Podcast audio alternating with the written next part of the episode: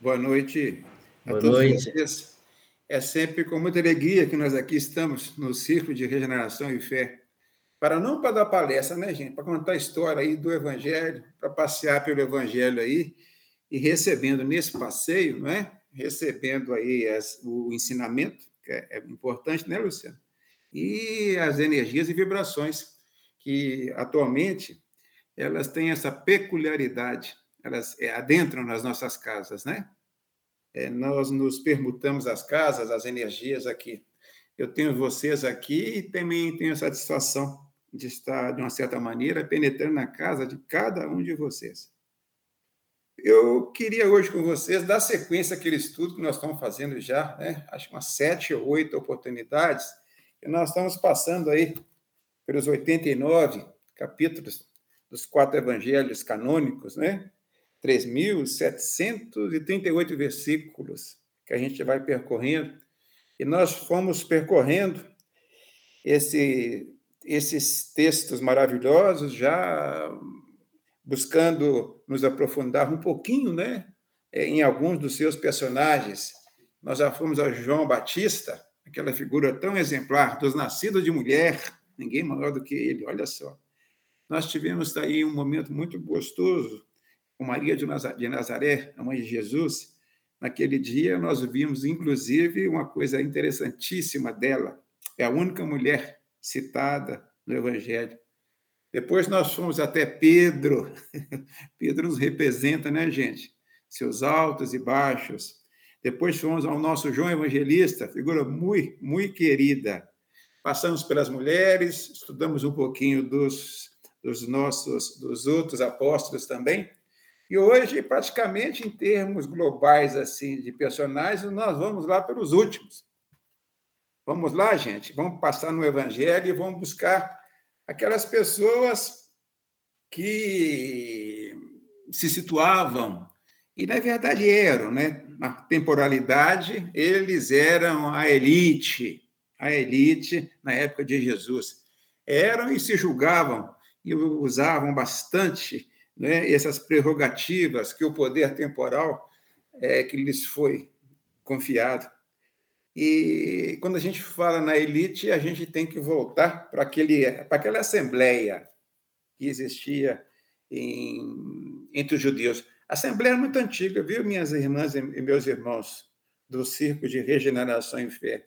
Quando a gente vai buscando lá a origem do Sinédrio, né, essa assembleia, a gente encontra que ela foi fundada no século II antes de Jesus, né? Ou seja, é uma, era, uma, era uma assembleia que o, cuidava de assuntos religiosos, assuntos administrativos, e na época de Jesus o poder dela tinha caído muito, porque na verdade o poder efetivo era dos romanos, né? Mas mesmo assim, aquela, aquela, aquela assembleia é, eu já busquei já quantas pessoas que constituíam. E, olha, é, não, a gente não tem o um número exato, não. já vi 81, né, 41, já vi também que, na época de Jesus, o, o a Assembleia Política né, tinha a parte administrativa e a parte política, era de 23 pessoas. Mas, de qualquer maneira, o que a gente observa é que eles realmente eram pessoas difíceis, mas não nos esquecendo é que entre eles nós encontramos algumas pessoas extremamente lídimas, né? pessoas muito esclarecidas, serenas. É, nós encontramos o Nicodemos, que aparece no Evangelho de João, no capítulo 3, né? É, nós encontramos também a figura de Gamaliel. Nossa, Gamaliel é uma pessoa importantíssima.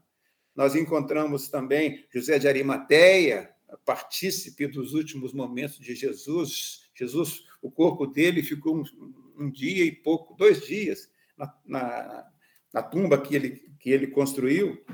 E encontramos também alguns, ou poucos outros, não são muitos, não, é que nas conversas com Jesus eles denotaram um conhecimento é, é, mais abrangente da lei. E entre essa elite, a gente tem, inclusive no Evangelho segundo o Espiritismo, ele fala sobre um deles, saduceus, né? os saduceus, Os saduceus era a elite da elite, eram as pessoas mais ricas, não é? Os saduceus, eles eram cheios de poder. Anás, Caifás, não é? Os que eram o sumo sacerdote naquela ocasião, eles eram saduceus. Eles tinham um respeito somente para a Torá. Eles só respeitavam os cinco livros de Moisés, que inclusive nós os encontramos né, no Antigo Testamento e eles tinham algumas dificuldades, não queriam, não queriam entender, principalmente na questão da ressurreição ou reencarnação. Né? Na época de Jesus, isso era muito entrelaçado, esses dois conceitos. Eles não acreditavam em reencarnação e nem em, em, em, em ressurreição. E eles, minhas irmãs e meus irmãos, eles argumentavam. Aqui nós pegamos uma passagem aqui para falar com vocês sobre, sobre eles. Nós temos também entre essas elites os sacerdotes. Né? Os sacerdotes é aqueles que ministravam os cultos e eram poderosos. E os sacerdotes também são citados. Na parábola do bom samaritano, nós vemos também um sacerdote ser citado, né? de uma maneira negativa, mas foi citado lá. E nós temos também nessa elite os famosos doutores da lei, Paulo, Paulo, como Saulo, principalmente, né, ele era um doutor da lei. Eram pessoas que estudavam a mais, com mais profundidade as leis, não é? As leis, é, a partir da, da, da Torá, ao longo dos séculos, as leis, as leis, as, interpretações da lei eram imensas, eram muitas interpretações. Para nós termos uma ideia nisso, não é? o, a Torá ela trazia dez mandamentos, né? É, está em Êxodos, né? Esse, Moisés os recebendo. Na época de Jesus, esses dez mandamentos que Moisés recebeu é, do Monte Sinai, eles foram transformados em 613. Olha só, né? Como é que a lei foi interpretada? E desses 613, é, a maioria era não pode, não deve, ou seja, era cerceava e os sacerdotes também, eles é, tinham uma preocupação, como os saduceus, muito grande em acompanhar o que aquele jovem galileu que surgiu de repente, já homem maduro, fazendo ali coisas incríveis. Além dos doutores da lei, nós temos também, muito citados, os fariseus. Os fariseus, os puros, eles se julgavam os puros. E eles, acima de tudo, eles achavam que eles eram os defensores da lei. Cabia a eles, não é, policiar o cumprimento da lei. Eu fico pensando que coisa terrível, né? É uma pessoa viver aí com esse propósito. Às vezes a gente vê aí, a gente encontra essas algumas pessoas que se arvoram com esse direito. E nós temos também ali, era elite, era elite porque tinham muito poder econômico. Os publicanos. Os publicanos eram as pessoas que cobravam impostos, odiados, odiados pela sociedade. E Jesus é, lidava com eles muito bem. Não é? A gente, é, Zaqueu era um publicano, é, o próprio Mateus, ele era o chefe da coleteoria de Cafarnaum. Ou seja, Jesus é, lidava com essas pessoas. E um detalhe interessante nessa maneira de Jesus lidar com as pessoas, a gente, é, quando a gente, no, o Evangelho nos fala isso, no capítulo 13 de Mateus 14, nos contam isso, né? É, os, os discípulos de João Batista, eles tinham muita dificuldade em, em aceitar, em compreender como é que Jesus ele lidava com essas pessoas, ele conversava e deixava que elas conversassem com ele. Então, o, o, os discípulos de, de, João, João Batista, né, eles, eles criticavam muito Jesus a respeito disso. E há um detalhe também, que nesse estudo nosso eu queria chamar a atenção para vocês. Né? É, quando nós vamos estudando o Evangelho, gente, olha, vamos, vamos, dar, vamos é, focar é que progressivamente é, o, o mestre, né, Jesus, ele, no seu trato com essas pessoas, com essa elite, ele foi assim ficando rigoroso, não é? é ele a, tinha, eu não gosto de usar o termo paciência com eles não, não é? Mas é, à medida que o, o, o tempo foi aproximando-se o momento da crucificação, principalmente a partir da entrada de Jesus no domingo de Ramos, né? os últimos dias do Mestre. Jesus passou ali, é, ele, a, a, crucificação dele foi na sexta-feira, né? meio-dia crucificado, três horas da tarde, ele já tinha lá deixado né, o corpo dele. E, mas ao longo desses dias, o, o tratamento de Jesus com essa, essa elite foi forte. É, o mestre foi candente, não é? É, é aliás, o objetivo nosso aqui hoje é exatamente ressaltar isso, sabe? É como é que progressivamente o mestre foi ficando candente com essa elite. E até uma pergunta para a gente, né? Por que, é que o mestre, assim, ele foi nesse crescendo com essas pessoas? Vamos ver se a gente aí chega num, num, num, numa conclusão aí nos nossos finalmente. E sobre. Eu, eu, eu peguei aqui algum, alguns fatos para a gente citar aqui, não é? Esses fatos, a gente quer chamar atenção para eles. Vamos passar bem rápido por cima deles. Né? Mas depois, se vocês tiverem aí, é, no, tiveram, não, nós sempre temos tempo, né? Sempre tempo para estudar o Evangelho. Nós podemos ir lá depois e eu, eu, eu cito o, onde que está, depois a pessoa pode ir lá aprofundar essas nossas palavras, que são, vão ser rápidas.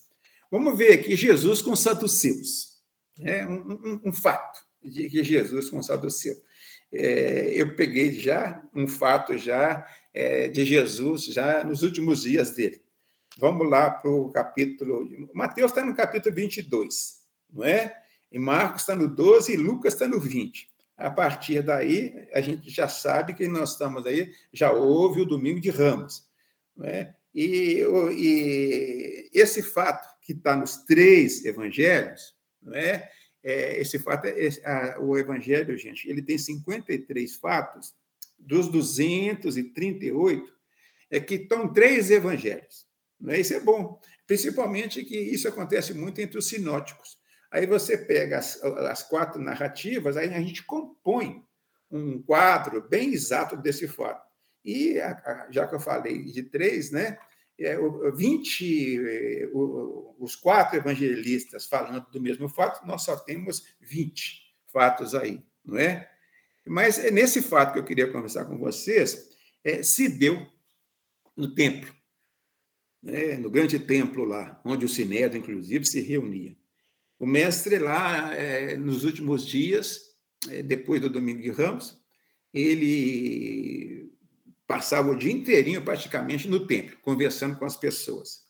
E à noite, o normal dele era pernoitar. Ou é, né, em Betânia, é, ele com menos pessoas ficavam na casa lá de Marta, Maria, não é? é e Lázaro. E quando ele estava com mais gente, ele pernoitava é, no Monte das Oliveiras, o Monte das Oliveiras era pertíssimo né, de Jerusalém, o acesso a ele era por uma escada de pedra, tem até hoje isso lá. E em cima do monte, era uma propriedade particular o monte, mas o, o proprietário, acho de muito bom grado, sabia que Jesus usava, né? e ach, eu creio que achava até bom. E o mestre, ele, lá tinha uma, uma caverna é que comportava né, é, toda a comitiva de Jesus né, que era, era grande. Né? Jesus ele não andava só com os doze apóstolos, não. Ele tinha era acompanhado por mulheres, não é? é e era acompanhado por muitas pessoas que ficavam perto dele só para olhar o que ele estava fazendo, e por uma multidão imensa também de que iriam ser curadas por ele. Ou seja, é, era gente. Então, nesse fato aqui, é, nessa conversa, é, Jesus está no templo, aí os saduceus, eu imagino, né? Saduceus, eu imagino, o próprio Anásio Caifás, né? Procuram, procuram Jesus. E, e, a conversa gira em torno da ressurreição dos mortos. Então, eles levaram até Jesus uma, uma retórica não é, que existia lá, que eles utilizavam para dificultar o entendimento das pessoas sobre ressurreição. Não é? Então, é, essa retórica era o seguinte: eles contavam um fato, isso era antigo, né? e ninguém nunca tinha explicado. Era que um, uma, uma, um, uma, oito, sete irmãos, não é? é? Era uma família de sete irmãos que o mais velho casou com uma mulher. E aí, passou de algum tempo, ele morreu, o, o homem morreu. E aí, a lei, não é? A lei mandava que o, que o outro irmão tinha que casar com a mulher, aquela mulher, era obrigatório por lei, para prosseguir, para que o irmão tivesse descendentes, né? que a família tivesse descendentes. E aí os saduceus falaram com Jesus, né? É isso é hipotético, isso que eles criaram. É, quem é o primeiro morreu, a mulher casou com, com o sexto, né? com, com o segundo, e foi aí. Foi morrendo, ele ia casando com um, ia casando com o outro, até que, finalmente, morreram seis, ela casou com o último, obedecendo à lei. Aí eles perguntam para Jesus, né? Quem é, então, na ressurreição, que vai ser o, o esposo dela realmente? Essa pergunta, esse, esse, esse, enigma, né? Ele corria solto lá há, há séculos. Aí Jesus né, é, olha para eles né, e diz para eles que na ressurreição não, é? não existe casamento, nem dá em casamento, porque na ressurreição, né, Jesus mostra que é uma coisa mais completa. Ressurreição, né, na verdade, é para os anjos, ou seja, depois de que atingiu um tempo maior. E o, os anjos não se casam. Na verdade, é, tem até essa máxima, né? o anjo não tem sexo. E eles ficaram satisfeitos com essa resposta de Jesus. Né? A, a, a argumentação é mais vasta, mas nosso tempo aqui é só para chamar atenção para isso. Mas essa conversa, então, foi Jesus com os saduceus. E tem uma outra conversa também com essa elite, é que eu, particularmente, eu, tenho, eu gosto muito de parar diante dela. Essa conversa também ela foi falada nos três, nos três é, evangelistas. Nós temos em Mateus, no 21, Marcos, no 11 e Lucas, no 20. É, aliás, Lucas está tá no capítulo 12. E esse, esse, esse, esse fato, ele, ele conta é, uma pergunta né, que foi feita a Jesus. É? Essa pergunta foi feita, é, segundo Marcos, né, segundo Mateus, foi feita por um, um fariseu. Não é? é? A pergunta é: qual é o grande mandamento? E em Marcos, essa pergunta foi feita por um escriba. Qual é o primeiro mandamento? E em Lucas, Lucas coloca essa conversa no capítulo, né, eu falei 10, 12, não, é, é capítulo décimo, não é? Ou seja, Lucas coloca essa conversa não no momento, não naquela época, não é, dos últimos dias de Jesus. E ele já fala um doutor da lei. Mas a pergunta é a seguinte, né? Qual é o modo dos mandamentos? Uma pergunta muito importante para quem tinha que raciocinar né, com 613 mandamentos, saber qual é o maior. E aqui, é, cada um tem uma resposta. Né? A resposta, na verdade, ela está é, em, em, volta né, da, da lei do amor, né, que a doutrina espírita nos ensina, que está na nossa consciência, e é o maior mandamento, não é? É amar a Deus por todas as coisas e o próximo com a si mesmo. O destaque que a gente faz nesse fato é que é o seguinte: é, no relato de Marcos, né, que está é, no capítulo 12, Marcos ele, ele, ele, ele, narra é que um, um escriba não é, teria feito essa pergunta para Jesus. E aí Jesus é, é, é, cita, e aí o escriba, é, em complemento ao que Jesus falava, o escriba falou assim, e estavam cercados por muita gente, né? Todas essas discussões que Jesus teve com essas pessoas, tinha muitas pessoas em volta, não é? E aí, esse escriba, quando Jesus cita né, a, a lei, é, o, é, o mandamento maior, né?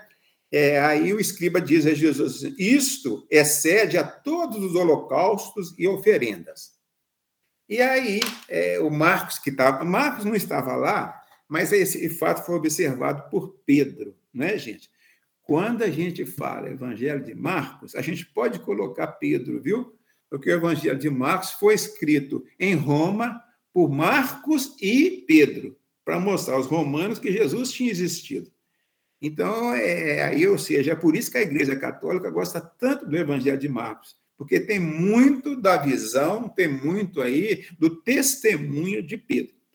E aí, quando esse esse esse escriba, não é? Ele responde, ele fala isso com Jesus, Jesus olha para ele. Eu acho bonito isso, gente, porque é, é uma coisa assim que a gente fica. É, quando Jesus olha é, para uma pessoa, né, é, ele, na sua onisciência planetária, no mínimo, né, ele vê aquela pessoa desde o começo da, da evolução dela até o momento onde ela está, não é? E vendo também tudo isso, ele pode aí fazer uma, uma, expectativa do futuro dessa pessoa. E aqui no caso aqui, não é?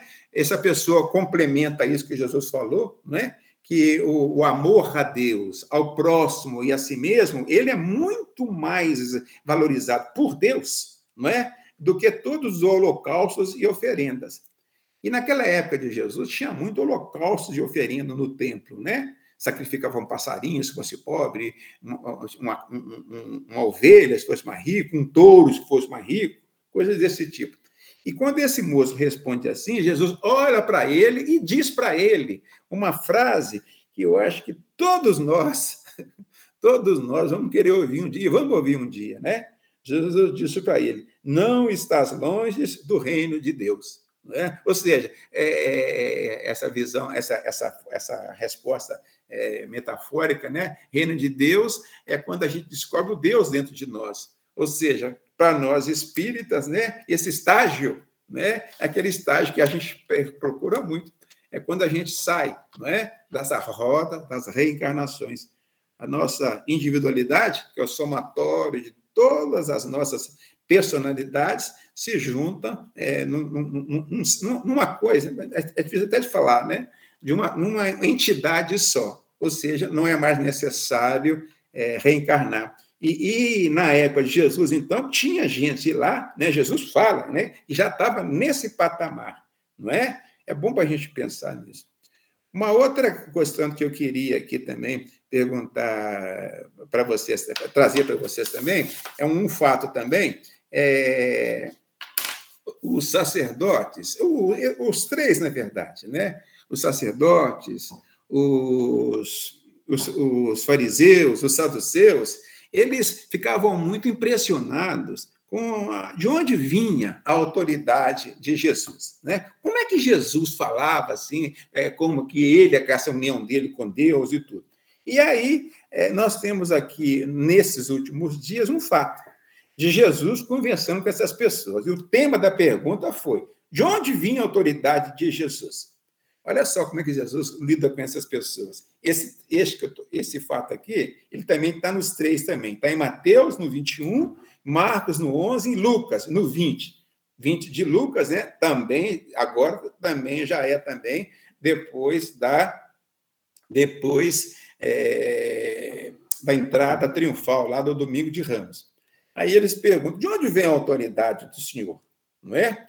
Aí Jesus diz para eles: Jesus pergunta para eles: olha, tudo bem, eu posso responder de onde vem minha autoridade se vocês responderem uma pergunta minha primeiro.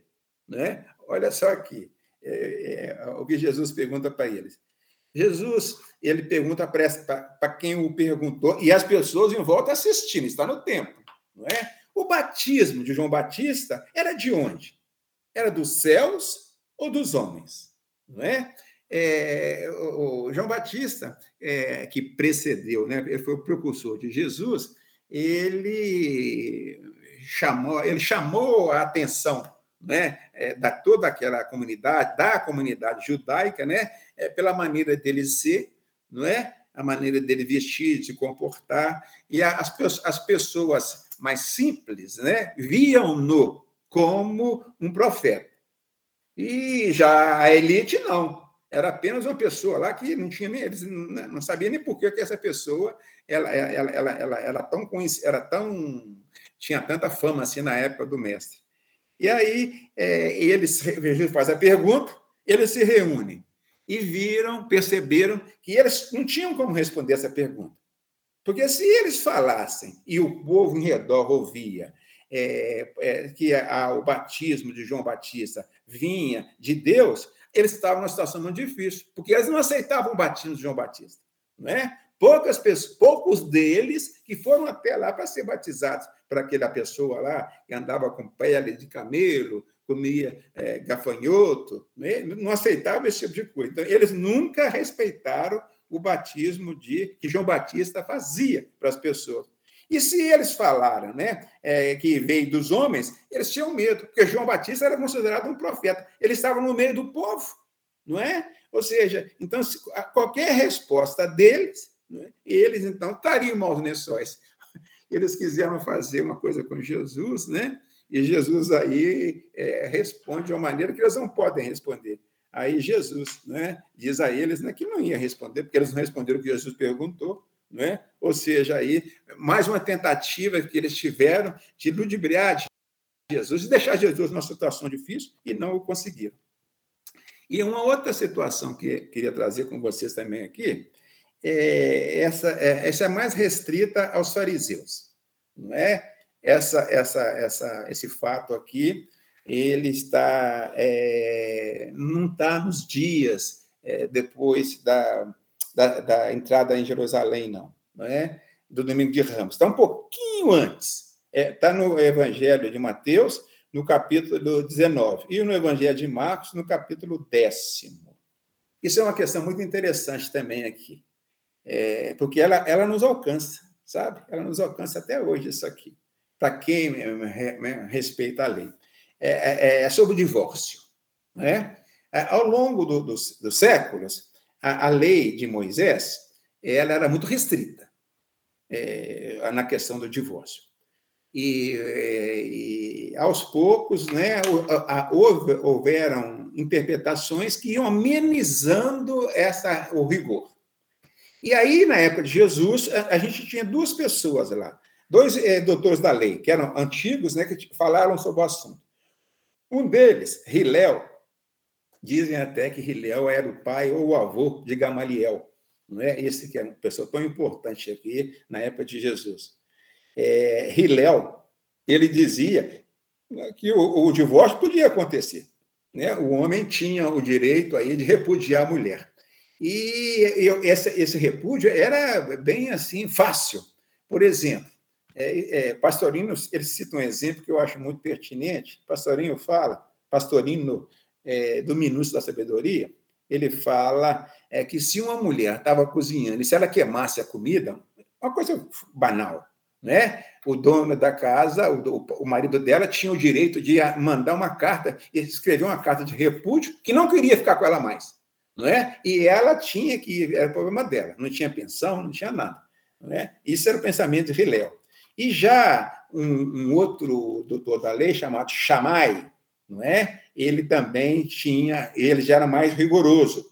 Ele falava que só podia se separar não é? depois que constituído, principalmente depois que tivessem filhos, não é? ou seja, só pelo adultério. Então, é, é, na época de Jesus, né, é, é, ficava sempre essa, essa, essa, essa, essa querela entre eles, se era Shimel ou se era Hilel. E Jesus, não é? é? Quando a gente vê aí em Mateus e Marcos, Jesus ele foi, optou mais, não é, a opinião de Chamai e dizendo que foi a dureza, essa é expressão que está no Evangelho, a dureza do coração dos judeus, né, que foram amolecendo a lei. Em determinado momento, né, ele podia ter quatro esposas, até mais, se tivesse condições financeiras de a manter. Mas isso foi levado para Jesus. Aí nós já procuramos falar aqui sobre os saduceus, sobre os sacerdotes, sobre os fariseus, não é? Agora eu, eu trouxe um fato aqui para a gente conversar também um pouquinho a respeito dos publicanos. Os publicanos, eles eram os mais detestados, né? porque eles eram os cobradores de impostos para os romanos. E a gente tem algumas passagens de Jesus com os publicanos. Né? No começo aqui, nós falamos que Mateus né, Zaqueu, eles eram publicanos. Pois bem, é, olha só o, o, relacionamento de Jesus com eles, como é que era diferente. É, É, no capítulo 9 de Mateus, é, em Marcos está é, no capítulo 2, né, em Lucas está no capítulo 5. É, contra, é, quando Jesus, é, em Cafarnaum, é, ele passa pela banca, é o lugar onde é o escritório, a banca é de Levi, ou Mateus, ele passa, Mateus está lá trabalhando, Jesus passa, olha para ele e chama para ser discípulo de Jesus. Não era para ser apóstolo ainda. O, apóstolo, depois, houve até um momento especial no qual doze discípulos foram transformados em apóstolos. E Mateus larga tudo, não é? E para ser discípulo de Jesus. E nesse mesmo dia, Mateus, muito satisfeito por ter sido chamado, ele faz um, um, um jantar, não é? é? E nesse jantar é, foi Jesus e os que, os que já eram né, discípulos de Jesus. E para casa de, de Mateus. E em lá houve uma festa, e ele também, Mateus, convidou também os colegas, os outros publicanos. Ou seja, era uma festa, então, que estavam os discípulos de Jesus e vários publicanos. E aí, é, nesse episódio, né, é, surgem lá no, no, no, meio da festa, surgem os discípulos de João Batista.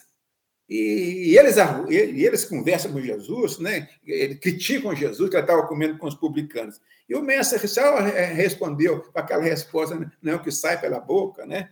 É, não é o que entra pela boca, mas é o que sai dela, que vem do coração. Mas isso aí é, mostra aí é, é, é esses é, os publicanos, eles tinham da parte de Jesus mais, mais paciência, né? Tratava de uma maneira diferente. E tem também, já nos últimos dias de Jesus, ou seja, a partir do capítulo 21 de Mateus, aquela passagem que eu acho que a maioria de nós conhece, né? Os cobradores de impostos, Jesus chegaram até Jesus, né? e pediram o, o, o, o pagamento né, dos impostos.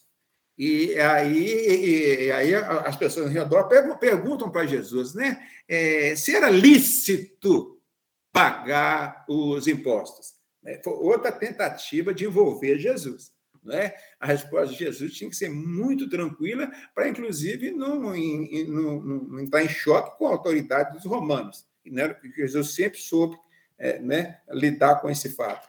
E aí Jesus pede para o cobrador, para a pessoa que fez a pergunta, uma moeda.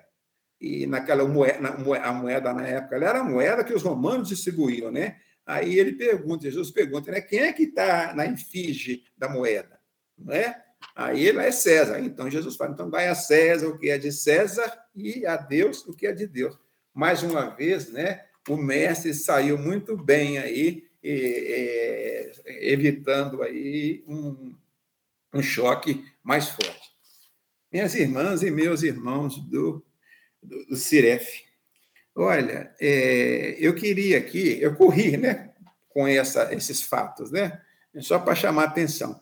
Mas eu deixei aqui esses minutos finais da gente para nós nos voltarmos aqui para é, um escrito que está em Mateus e está em Lucas é, no, em Mateus é o capítulo 23. É, a gente, Mateus tem 28 capítulos, viu, gente? E o 23, o 24 e o 25, eles são registros que Mateus, que foi testemunha, muito importantes, para a gente hoje nos voltar para ele. Hoje mesmo, pela manhã, nós conversamos com algumas pessoas sobre o capítulo 24 de Mateus. É, é uma sequência só, né? é o sermão profético de Jesus. Nós estamos vivendo aí, é, hoje, os nossos dias, eles estão, foram vistos por Jesus e colocados aí no sermão profético. Ou seja, são, eu repito, o 23, o 24 e 25, eles falam muito sobre parousia, parousia é a volta de Jesus. E tem uma outra ciência também que chama escatologia, né? que é um estudo dos finais do, do, finais do tempo. Na verdade, é melhor falar final das eras, né? E isso é importante, né, gente? Nós não estamos aqui no final, no, no, no momento da passagem. Nós, espíritas, gostamos desse assunto, não é? Entre o mundo de expiação, para o mundo de regeneração, né? O mundo de regeneração está aí bem pertinho da gente. E às vezes, quando a gente olha para ele, né, a gente fica realmente encantado. Vai ser aquele momento no qual é, ainda vai ter pessoas aqui com débitos, né? no meu caso, principalmente. Né? É, esses débitos, né? eles vão ser pagos, não como vem aí sendo há milênios, né? a ação de uma pessoa sobre a gente, muitas vezes um familiar da gente. Isso é triste, eu acho isso muito triste. Você resgatar o seu débito, carne, com uma pessoa da sua família fazendo algo nesse resgate. Ou seja, uma pessoa da família contraindo esse débito. Isso, felizmente, esse círculo vicioso, né, que perdura aí a quanto, ele está prestes para ser modificado. Outros fatores, principalmente agruras da natureza, não é? é vão fazer com que esses, é, esses nossos débitos sejam resgatados, doenças, né? não uma pessoa agindo sobre a outra. Mas, é, na antessala desse, desse, desse discurso de Jesus, ele é sequencial, nós encontramos aí o famoso sermão dos sete ais. Não é?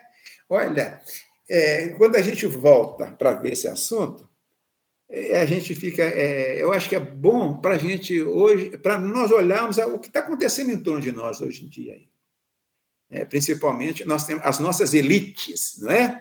é nós temos ainda, sempre teve, não é? é o pensamento do, dos saduceus, né, os saduceus epicuristas, né, prazer, hedonismo, epicurismo, é, o pensamento dos doutores da lei, a pessoa que estuda e acha que, por fato de saber alguma coisa, é melhor do que os outros, se julga superior. Né? O sacerdote, aquela pessoa que geralmente é, mercadeja né? as coisas de Deus, é o sacerdote é que atrapalha errado. O escriba, né? Aquela pessoa dos nossos tempos, que sempre existiu também, que usa a, capacidade dele de escrever, de produzir textos, né, de uma maneira errada, produzindo livros aí, coisas aí, no nosso tempo, fake news, né? Essas pessoas aqui tiveram um momento dificílimo com o mestre. E Mateus registrou. Né? Então, eu queria aqui só chamar a atenção para a gente sobre esse assunto. Olha só aqui, gente, o nível da coisa é, Jesus, é, é, começando com eles, Jesus começa a ser bastante forte. Olha só aqui, mas ai de vós, escribas, fariseus, hipócritas, porque fechais diante dos homens o reino dos céus. E nem vós entrais, e nem deixais entrar o que estão entrando. Olha aqui, ele continua. Ai de vós, escribas e fariseus, hipócritas, por que rodeais o mar e a terra para fazeres um prosélito? E quando feito, o tornais filho é, da Guiena. Né? É uma Guiena é lugar onde julgava as coisas podres na época de Jesus. E o dobro de vós. Ai de vós, guias cegos, que dizeis: quem jurar pelo templo, nada é, mas quem jurar pelo ouro do templo, fica obrigado. Aí ele vai ele vai, o discurso é longo, mas ele vai assim extremamente candente. E o mais impressionante, e Jesus falou isso para os fariseus, para os escribas, para os doutores da lei. É, Lucas, ele, ele, ele deixa isso muito claro para a gente. Olha só né, a, a, como é que Jesus foi candente com essas pessoas. E aí, é, aqui no, no, relato de Lucas, né, é, nós encontramos aqui, é, Jesus fala, ai, os fariseus, e mas no, no, versículo 45 de Lucas, né, é, mostra aqui que um doutor da lei, ele ficou irritado com Jesus, não é? falando dessa maneira tão veemente com eles. Aí olha só o que aconteceu aqui. Então, eu, é, é só para depois vocês poderem lá pegar mais detalhes, é no Evangelho de Lucas, o capítulo 11, não é? é, é, é tá. É, então, disse-lhe um dos doutores da lei: Mestre, falando assim, a nós também insultas. Ou seja, ele considerou insultado pela candência de Jesus no discurso. Ai de vós, né, hipócritas. E, e aí Jesus, olha só, ele, ele questionou Jesus, eu acho que até hoje ele arrependeu de ter feito isso. Olha aqui a resposta de Jesus para ele. Ah, respondeu ele também: Ai de vós também, doutores da lei, porque carregais os homens com fardos opressivos, e vós nem com um vosso dedo os tocais. Ai de vós também, porque construís os túmulos dos profetas que vossos pais mataram. E Jesus segue aí nessa sequência aí. Esse, esse doutor Dali deve estar arrependido até hoje, não é? É porque ele, ele, ele, ele ficou, ele questionou e o mestre foi extremamente candente.